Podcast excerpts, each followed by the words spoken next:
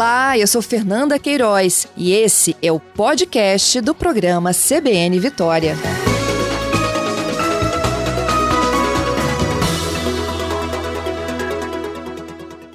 Vamos então falar de imposto de renda, gente. Ah, bom, o, uma das promessas de campanha do presidente Lula foi o reajuste da tabela do imposto de renda. E cálculos feitos pela Unifisco, que é a Associação Nacional dos Auditores Fiscais da Receita Federal, uh, mostrou, esses cálculos mostraram que o número de brasileiros isentos do pagamento de imposto de renda passaria de 8,4 milhões hoje para 28 milhões, com uma mudança nos moldes defendidos aí pelo presidente Lula.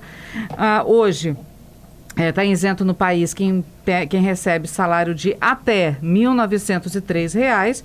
A correção representa uma arrecadação estimada de 238 bilhões, de acordo com os cálculos da, da Unifisco, né? Dos, dos fiscais da Receita Federal. Gente, será que é possível fazer um reajuste da tabela? É, será que teríamos três vezes mais brasileiros né, isentos do imposto de renda? A gente fala assim e muita gente comemora. Mas será que isso realmente é legal, é bom para o Brasil, para a economia brasileira? Quem vai conversar com a gente a respeito disso é o Luiz Cláudio Alemã, ele que é mestre em Direito Tributário, aceitou o nosso convite e mais. Ele fez inclusive a dissertação de mestrado dele com o tema tributa a tributação do mínimo existencial, a desindexação da tabela do imposto de renda, virou livro inclusive, e é um estudioso e um entusiasta também do tema tributário, está conosco aqui. Obrigada, viu, Alemã, por estar conosco conosco aqui na CBN. Bom dia. Bom dia, eu que agradeço a oportunidade. Bom, vamos lá. É, é um imposto, é um mal necessário? O imposto não é mal necessário. Nós precisamos pagar impostos. Que muita gente para muito, né? De pagar imposto, é. imposto, imposto, mas a gente também precisa dele. Não, nós precisamos pagar os impostos uma vez que nós vivemos em sociedade. E a sociedade, para estar é, funcionando com suas necessidades em dia, você precisa pagar os tributos, os impostos. Mas o que nós reclamamos é simples, nós reclamamos é do retorno, uhum. não é do, do, da arrecadação. Ah, carga tributária, eu não discuto mais carga tributária, vamos discutir retorno. O que, que nós temos de saúde, segurança e educação, que é o básico? Vamos começar por aí. Se nós tivermos retorno, você Tudo paga. Uhum. Os países nórdicos, todos eles pagam carga tributária altíssima, mas tem retorno. É, e aí o brasileiro vai se sentindo cada vez menos prestigiado pela falta de retorno. Em algumas regiões muito mais faz muito mais falta do que em outras, mas sim, o brasileiro poderia ter um retorno melhor desse, desse valor. E aí quando se fala, entra presidente, sai presidente, ao longo da nossa história, de que vai mexer na tabela e que isso pode favorecer a, a, os, mais, é, os mais humildes, né, com isenção de imposto, todo mundo fica muito feliz. Mas será que a gente tem condição de fazer isso no Brasil hoje, Alemão? Olha, nós estamos com dois temas na pauta tributária do Brasil. Reforma tributária, que não vai acontecer. E se acontecer, não vai trazer o que nós queremos, que é simplificação e redução da carga tributária. E a tabela do imposto de renda. A tabela do imposto de renda, ela começou, ela foi congelada em 1996 no governo Fernando Henrique Cardoso. E lá o governo, com dois anos de plano real, o governo precisou tomar uma medida que era combater a inflação que começava lá atrás. O que, que ele fez? Vamos congelar, vamos congelar a tabela do imposto de renda, que com isso a gente tira dinheiro do mercado. Ou seja, a gente controla a inflação e aumenta a arrecadação, porque quando congela, você começa a tributar a base da pirâmide social. Isso gerou um problema terrível. Está explodindo nos governos atuais. Ou seja, como fazer? Uhum. O que, que você precisa fazer para reduzir isso? Bom, em média, basta ver que nós temos as correções que foram é, parciais, que foram deferidas e, através de projeto de lei aprovado pela Câmara dos Deputados, no Congresso, a média é de 10%. Hoje nós temos uma, uma, uma defasagem de 148,10%. Você imagina que quem ganha hoje R$ 4.723,77 não pagaria imposto de renda. Mas hoje quem está recebendo um pouquinho mais acima disso, de 4.660, 4.719, pois bem, já está na tabela 4.723, já está pagando 27,5% sem a correção, com, se, se, quem recebe isso. 4.723,77 hoje uhum. paga o imposto na, na, na, percentual mais alta da tabela, que é 27,5. Se esse valor estivesse corrigido, se o valor do, do, do mínimo existencial tivesse corrigido, ou seja, 1903,98, que está na isenção, estivesse corrigido, iria para 4.723 e não pagaria imposto de renda. Então, se você corrige integralmente, nós teríamos aí uma renúncia fiscal de 184 bilhões. Como é que você ajusta isso? Vai fazer falta nos cofres públicos. Vai, porque o governo precisa, antes de falar de reforma tributária, antes de falar de correção monetária, ele tem que fazer o dever de casa. O dever de casa é ajuste fiscal. Uhum. Não existe lugar no mundo que se arrecada menos e se gasta mais. Lula vai conseguir cumprir essa promessa? Ele Não. disse que quer colocar a tabela congelada até 5 mil reais, o que representa mais ou menos quatro salários mínimos. Eu acredito que tem projetos tramitando no Congresso a 13% a correção, mas eu acredito que se formos olhar pela média, 10% será corrigido. Caso contrário, não vai conseguir. E aí é aquela história, ah, então vamos tributar os ricos na mesma proporção de 184 bilhões de renúncia fiscal. Vai ser anulado, porque na medida que você entregar esse dinheiro a, a, a quem tem direito a essa correção, vai gerar consumo consumo gera inflação, anula todos os ganhos anteriores. Então, o governo precisa, sim, trabalhar, sentar, corrigir essa tabela dentro do possível. A gente não pode fazer aquilo que não dá, dentro do possível, mas tem que levantar aí um diálogo, um discurso, um debate muito positivo perante o Congresso para mostrar a necessidade e não um discurso simples, vou corrigir. Uhum. Não, assim não, não fica possível. Nós precisamos é, é, debater mais e, e chegar a, um, a, um, a, uma possibilidade de se fazer essa correção. Aplica-se o princípio da capacidade contributiva com o princípio da progressividade. Por que nós temos só quatro tabelas, quatro faixas? Podemos ter várias. Uhum. Porque hoje você imagina, quem ganha hoje próximo a 4 mil e poucos reais, ele não vai querer aumento. Quem está ali recebendo 7 mil, vamos lá, um exemplo, 1.903,98, está isento. Se ele passar a ganhar 2 mil reais, ele está na faixa de 7%, mil, 7%. 7%. E aí? Eu não quero aumento, então. Deixa como estou. Deixa, Deixa como está. É, inclusive, é, era também promessa de campanha de outros candidatos concorrentes, né, do Lula, do Jair Bolsonaro, a ideia de tributar mais quem ganhava mais. E agora Lula e Haddad também vieram com discurso e Haddad, inclusive, disse que ele vê muita maturidade nesse debate sobre a necessidade de mudanças nas regras tributárias, tanto na Câmara como no Senado. Tem propostas também na Câmara e no Senado a respeito dessas mudanças tributárias. Mas será que, que o Brasil realmente está maduro, tem maturidade para discutir isso? Porque se o pobre quer ficar isento muitas vezes até sem compreender um pouco mais toda essa conta que você fez aqui para gente. É, é o, o, maior, né, o que ganha mais, ou como você mesmo citou, os empresários, então eles também não vão querer pagar mais. Eu acho que o, o, problema é esse debate muito, muito simples, né? muito raso. Nós precisamos elevar esse debate. Desde essa, essas questões que envolvem reforma tributária, esses projetos todos que estão aí, é, analisando eles de forma muito fria, nós vamos verificar o seguinte: se empatar a burocracia fiscal que já existe, já está bom, porque aumenta a carga tributária. Então nós precisamos verificar o que, que o brasileiro quer. O brasileiro quer redução da burocracia fiscal e redução da carga tributária. Isso não é possível. E não é possível por um outro problema. É, mais de 70% de tudo que se arrecada de tributo no Brasil fica com a União. Eu realizei um, um, evento em Brasília em 2011 sobre reforma tributária, gestão, segunda gestão do governo Lula, e o presidente, o ex-senador Armando Monteiro chegou e abriu o evento. Ele disse: time que está ganhando não se mexe. Por quê? Porque com a União ficando com 70% de tudo que se arrecada, ela vai querer fazer reforma tributária. Nenhum ex-presidente que passou por aí, todos dizem que precisa. A reforma tributária é estruturante. O país precisa crescer, o país precisa industrializar, o país precisa gerar emprego. Mas ninguém vai mexer porque você está lidando com o poder. Uhum. À medida que você lida com o poder, qual é o prefeito, senador, governador, é, deputado federal que não precisa ir Brasília bater na porta e pedir receita, verba federal? Todos. Todos. Aí, como é que você faz para não fazer reforma tributária? Você faz um projeto, aprova um, um, apoia um projeto, mas nesse projeto está mexendo com receitas dos estados e dos municípios. Pronto. Está aí, não tem mais condições, porque os Acabou estados e os municípios não vão uhum. aceitar, vão brigar, vão botar suas bancadas para trabalhar.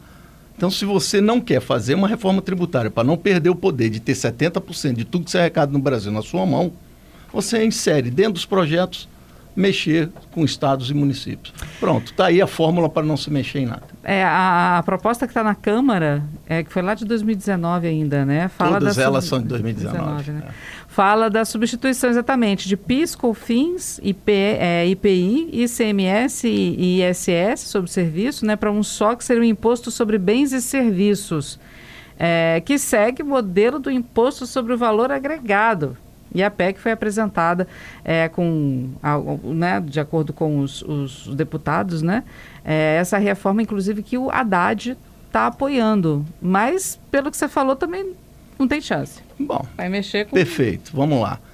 Está ah. envolvendo aí estados e municípios, Sim. ICMS e ISS. Ponto. Isso já vai gerar uma resistência tremenda dentro do Congresso.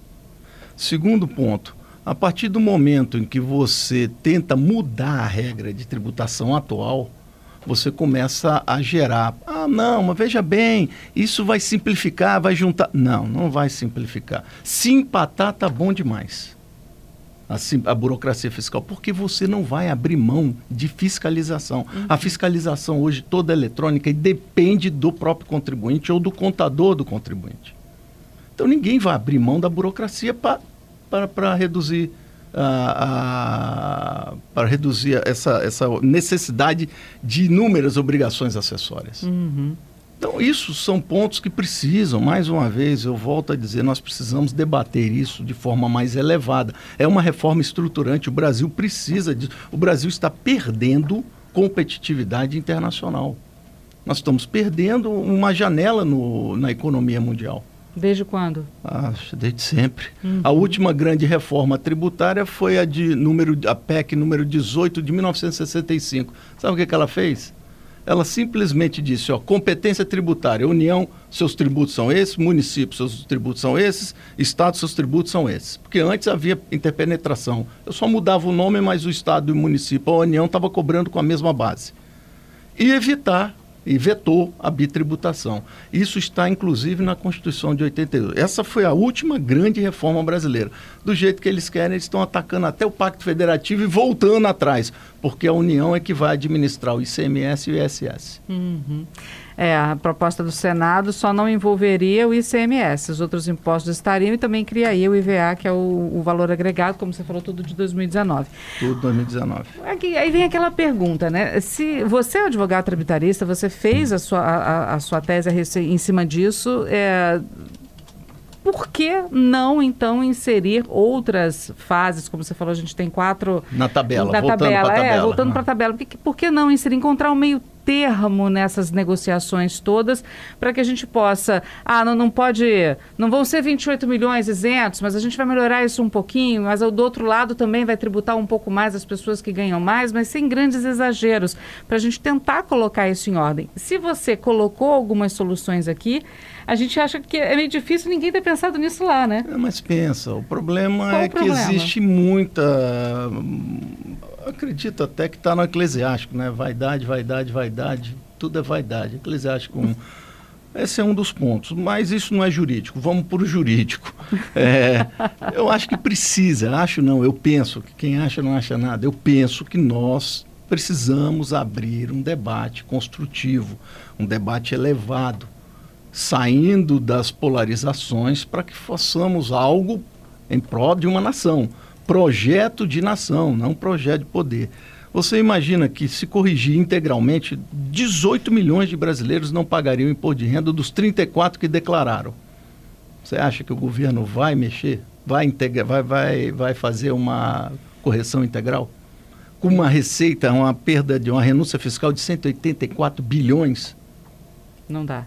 Então nós precisamos primeiro ajustar a casa. Precisamos efetivamente ajustar a casa e reduzir o déficit fiscal. Aí vem outra pergunta, né? O, o, o Marco Sérgio está aqui conosco, até perguntando: nossos legisladores são os culpados por essa falta de ação, por essa falta de. por essa inação, ele colocou aqui. É, é, mas vem uma outra pergunta junto aqui também com a do Marco. Eu prometo a gente teve uma eleição conturbada, né? Falando particularmente dessas últimas eleições de 2022, a gente teve um momento muito conturbado na nossa política é, e vamos combinar que os legisladores que estão entrando, o presidente, sua cúpula legislativo que vai entrar agora, vai assumir agora dia primeiro, mas principalmente o presidente, o executivo, ainda está tomando pé da situação. Quer dizer, eles prometem coisas sem saber exatamente o que, que eles vão encontrar com a expectativa da população olhar e falar, pô, não vai cumprir, ou então não, não cumpriu. E isso é uma prática comum, promete, promete, promete, mas não tem noção exatamente do que está encontrando. Talvez só lá no governo de transição que você vai encontrar o que você tem para você poder mexer e prometer alguma coisa ou não. Mas todos eles fazem isso. Bom, primeiro, esses tudo isso que nós estamos conversando não são erros de agora, uhum. são erros históricos Sim. e que vêm só se perpetuando e, e, cada dia aumentando, cada dia aumentando. Segundo que os legisladores eles não têm culpa, porque eu acredito que a ausência de um debate construtivo, de um debate elevado, é que leva a se tomar posições que às vezes são imediatas, favoráveis ao governo atual, mas que vai gerar uma bomba fiscal lá na frente. Nós estamos cansados de ver isso. Isso acontece todo santo dia. Eu preciso resolver o problema do meu atual governo. Ah, mas se vai gerar uma bomba fiscal lá para frente. Não, eu vou resolver o meu. Uhum. lá para frente é outro problema. E o governo. O governo tomou posse e nós temos que torcer pelo governo. Está iniciando se ele prometeu, ele vai verificar se pode cumprir ou não. Se não conseguir cumprir, paciência, vai cumprir com o que dá. Mas nós não podemos é, torcer contra o governo. Uhum. Quem torce contra o governo está torcendo com um avião para cair. Está torcendo para o piloto ter um infarto. É. E você está dentro do avião. Nós temos que Ou torcer ser bom certo. nem para você, né? Nós Lógico. temos é que torcer para dar certo. Temos que ter a nossa independência garantida na Constituição de expressar e falar ou seja, até de criticar, e a imprensa fazendo o papel dela, fazendo toda a divulgação das matérias, sejam elas favoráveis ou, ou contra. Favoráveis. É Aí... É assim que funciona uma república democrática de direito. Temos que ter liberdade de expressão. A imprensa tem que trabalhar livre. Uhum. E quem não quer ouvir aquilo que não gosta, então é melhor nem se sujeitar a um cargo público. É. Hoje nós temos uma mídia social. Aí vem, é, vamos resolver o nosso agora. E aí, mais uma vez, as coisas. Não estou dizendo que isso vai acontecer, mas seguindo esse raciocínio de que isso já é histórico, que esse problema é histórico, vamos resolver o aqui agora, o futuro fica para depois, né? Então, você resolve ali o executivo, pode ser eleito por dois mandatos, ficar oito anos no poder. É, e aí vai empurrando isso para frente. Uma hora essa bomba pode estourar. É, é, e a gente não conseguir mais levar a economia brasileira, porque a gente começa a pensar no futuro. Se eu resolvo agora e jogo para frente, resolvo agora, vou jogando para frente, uma hora isso vai dar problema. Mas já está dando. A correção da tabela do imposto de renda é um exemplo clássico. Uhum. Lá atrás, para se estabilizar uma inflação iniciando logo dois anos depois do Plano Real. real. Plano Real de 94, esse congelamento, a primeira, começou o congelamento em 96. Uhum. E com isso, você gerou um problema para o futuro, que é que é hoje. É hoje. Mas a solução Mas resolveu hoje... o problema lá. Mas a solução de hoje que resolve o problema aqui vai gerar mais problema lá. Um... Solução do problema de hoje, se você fizer a correção integral, explode no próprio colo do atual governo. Ainda pode ser. É pior. é pior ainda. É, assim, é, o brasileiro. Esse é um problema eterno que eles vão ter que sentar, Isso. conversar, e eu volto a dizer, de forma muito positiva, muito elegante, de forma muito, vamos dizer, elevada, para um debate elevado buscando a construção do problema, a resolução do problema. E não empurrar o problema para frente. Uhum. Não, tenha não tenha dúvida que o governo não vai co- corrigir ela integralmente. Porque se ele corrigir integralmente, ele está com renúncia um fiscal de próprio pé. 184 bilhões. E dá um tiro no próprio pé. E o detalhe, Ah. se corrigir, gera inflação de consumo, lá aqui na frente vai ter que corrigir tudo de novo. Você falando sobre essa questão do, do poder aquisitivo do, do brasileiro, porque você fala dele não cobrar, é, é, dele ser isento do imposto, então ele teria esse dinheiro para ele, né? Dentro da sua, da- do seu estudo também, você falou sobre o que eles fariam com isso. O que, que a população faria, faria com esse Ah. dinheiro a mais? Você, você lembrou de uma entrevista aqui com o repórter Abdo. Eu fiz uma pesquisa com a Futura, Uhum. ah, aquele instituto de pesquisa, e eu perguntei àquele cidadão que estaria dentro dessa faixa de isenção, se ele tivesse a correção da tabela, o que ele faria com aquele valor. Então eu fiz um corte na pesquisa. Por incrível que pareça, a maioria disse que iria pagar plano de saúde ou educação para filho. Coisas que os nossos Poucos falaram em comprar carro, casa. Não, todos falaram educação e saúde. Uhum. Então você veja, é, é um, é, um, é uma dor do brasileiro isso. Educação e saúde. E a gente volta naquela questão do Isso imposto está que na não... Futura. Isso é um- uma pesquisa que foi feita pela Futura. Eu tenho essa pesquisa. E, aí e ela foi cai- feita em 2011, 2012, por aí, alguma coisa assim. E aí é incrível porque a gente cai na questão da, do imposto não ser bem aplicado, né? Aquela questão do retorno na Ah, educação, mas- retorno na saúde, retorno de várias formas. É, mas e- e, alguém falou de economizar nessa pesquisa? De guardar o dinheiro? Sim, sim, Falou, sim, né? sim. Mas o mais interessante, e aí volta aquela história, se corrigir integralmente vai Uhum. gerar inflação pelo consumo, vai anular.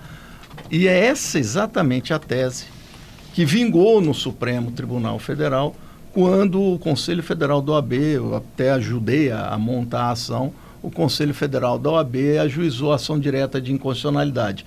Qual foi a resposta do Senado, do governo federal e da Câmara dos Deputados? Vai gerar inflação porque o povo vai consumir. Não, afinal de contas, você vai controlar o povo? Hum, hum. Você vai tirar o dinheiro do povo por causa de inflação? Você tem que tentar o melhor dos mundos. Mas tem que tentar.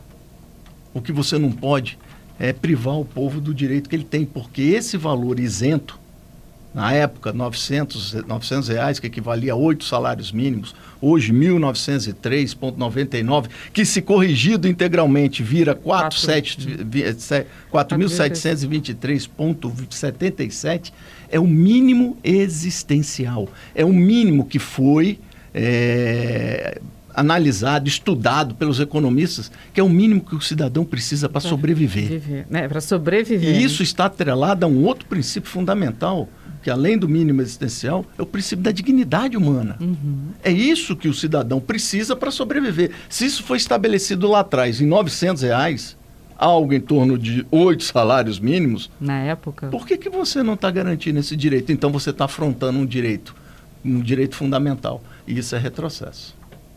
Temos aqui participação dos nossos ouvintes. É, o Gilmar, você falou sobre outras nações que teriam uma carga tributária é, com retorno né, para a população. Ele está perguntando qual país do mundo tem uma boa legislação tributária, pois o que é bom se copia, não se inventa.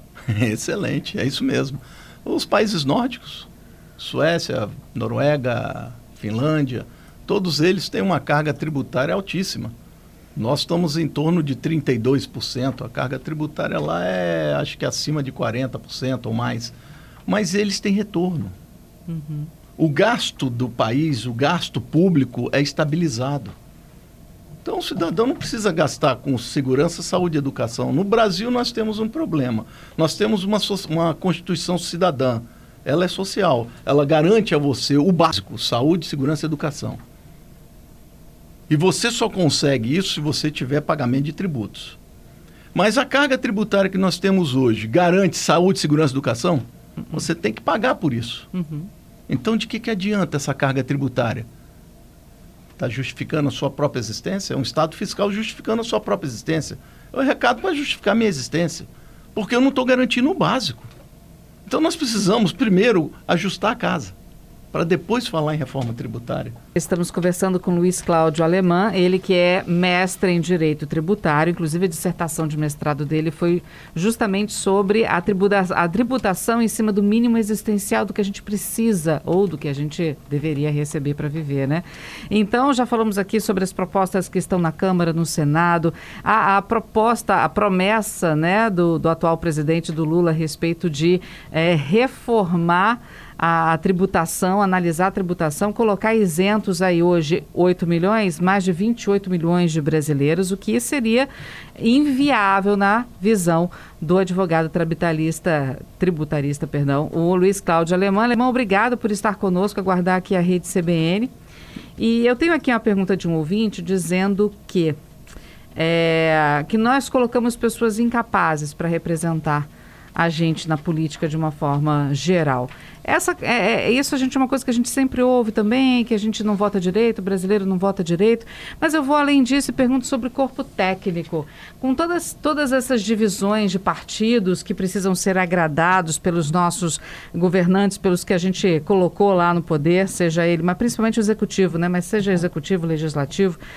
É, o corpo técnico, ele acaba também sendo comprometido para, numa situação como essa de análise, a gente precisa de um corpo técnico para dizer para o ministro da Economia: olha, você pode isso, você pode aquilo, você não pode isso, isso aqui vai ser um tiro no pé. É, é nosso corpo técnico é falho também por conta dessas questões políticas? Um corpo técnico legal conseguiria fazer uma, uma reforma, pensar em ideias mais alternativas? Não tenha dúvida que todo político tem uma pessoa ao seu lado de extrema capacidade. Eu conheço, eu sei, convivi muito em Brasília e nós sabemos que toda, todo político, toda a parte, a parte técnica é excelente. Não tenha dúvida disso. O problema é na hora que você mescla a técnica com a política. Uhum. Quem, que Quem que vai prevalecer? A política, a vontade. Então nós temos que começar a olhar, inclusive para os técnicos, escute eles, veja o que eles vão mostrar para vocês, porque o político ele precisa entender que nem tudo pode ser feito. Às vezes você tem que ouvir o técnico e ele está apontando, olha, se fizer isso vai dar esse problema. Então nós temos sim um corpo técnico excelente e precisamos sim de que os políticos entendam o que o corpo técnico está falando, para que não gere uma bomba dessa fiscal, igual nós estamos vendo aqui com a tabela do imposto de renda. Nenhum governo vai resolver isso. Uhum. Isso é um problema que vai explodir no colo de quem tentar resolver. Para você resolver isso, você tem que estar com suas contas muito bem ajustadas. Vamos lá, vou fazer uma pergunta, vou te apertar sem te abraçar. Por favor. Vamos lá. É, Luiz Cláudio Alemã lá no corpo técnico do Ministério da Economia? Por onde você começaria? O que, que você aconselharia, Fernanda Haddad? Bom, a primeira coisa, em vez de fazer essa reforma mexendo com os estados e os municípios, para que reformar a Constituição? Vamos ver e verificar as leis infraconstitucionais, as leis ordinárias, aonde nós temos é, redundância de fiscalização. Nós temos redundância de fiscalização. Tem situações que você tem que prestar duas vezes a mesma informação poderia começar pelas regras infraconstitucionais, ou seja, pelas leis, não mexe na Constituição agora. E vamos reduzir a burocracia. Você não mexe na carga tributária, mas você reduz a burocracia. Acho que seria um bom um, um bom, vamos início. dizer, um bom início, acho que demonstraria sim efetivamente interesse em resolver o problema dessa dessa reforma tributária, que é uma reforma estruturante. O Brasil precisa. Há um consenso generalizado. Mas Fernando Henrique Cardoso tentou, Lula tentou duas vezes, não conseguiram. Bolsonaro tentou, não conseguiu. O Lula está tentando agora. Você só tem um prazo muito curto, é uma janela muito curta para tentar essas reformas. É início de governo, até o metade do ano. Depois da metade do, da, da metade do governo, esquece, é política, reeleição. Ah, uma boa oportunidade seria também acabar com a reeleição. Acho que a gente também teria a oportunidade de, de fazer o civil. Aumenta o, o, o mandato, bota o mandato para cinco anos, mas acaba com a reeleição, porque no metade do mandato para lá só pensa em reeleição. Foi até que o Lula falou que ele não ia ser candidato, que ele estava contra a reeleição agora, né? Ele também chegou a dizer isso. Sabe, mas... a, sabe as palavras. Alemã, queria agradecer muito a sua participação conosco, as explicações, é, essa, essa luz que você trouxe também aqui para os nossos ouvintes e vamos torcer para que eles consigam decidir pelo melhor para o Brasil, porque é isso que a, essa altura do campeonato é o que a gente pode fazer, né? Eu, no máximo, eu estou torcendo, pelo menos na questão da tabela, que eles corrijam. Uhum. Mínimo, pouco, mas que corrijam, porque isso é justiça para o, o contribuinte que está na base da pirâmide social. Obrigada, viu? Eu que agradeço dia, a oportunidade. Bom dia, bom dia, boa Estou semana. sempre à disposição.